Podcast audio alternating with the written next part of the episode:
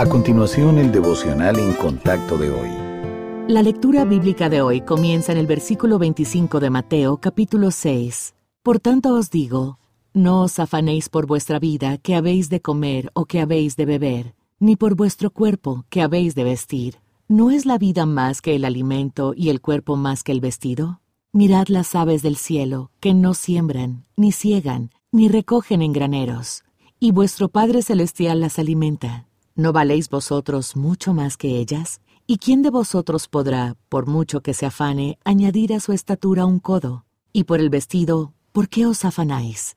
Considerad los lirios del campo como crecen. No trabajan ni hilan. Pero os digo que ni aun Salomón con toda su gloria se vistió así como uno de ellos. Y si la hierba del campo que hoy es y mañana se echa en el horno, Dios la viste así, ¿no hará mucho más a vosotros, hombres de poca fe? No os afanéis, pues, diciendo, ¿qué comeremos o qué beberemos o qué vestiremos? Porque los gentiles buscan todas esas cosas, pero vuestro Padre Celestial sabe que tenéis necesidad de todas estas cosas. Mas buscad primeramente el reino de Dios y su justicia, y todas estas cosas os serán añadidas. Así que no os afanéis por el día de mañana, porque el día de mañana traerá su afán. Basta a cada día su propio mal.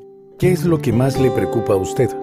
Su salud, su familia o tal vez su situación económica? Aunque creemos que nuestro Padre Celestial cuida de nosotros y que sus promesas son confiables, hay momentos en que seguimos preocupándonos.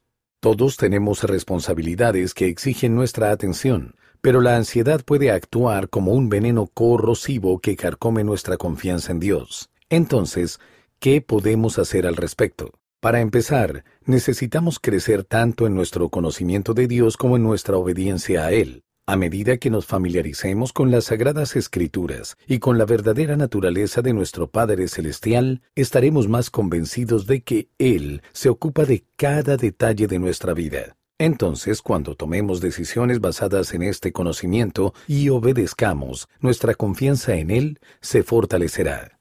Siempre que la ansiedad comience a aparecer, recuerde quién es su Padre Celestial y lo que Él ha prometido. Llene su mente de versículos sobre su carácter, poder y amor. Declare sus promesas y entréguele sus preocupaciones.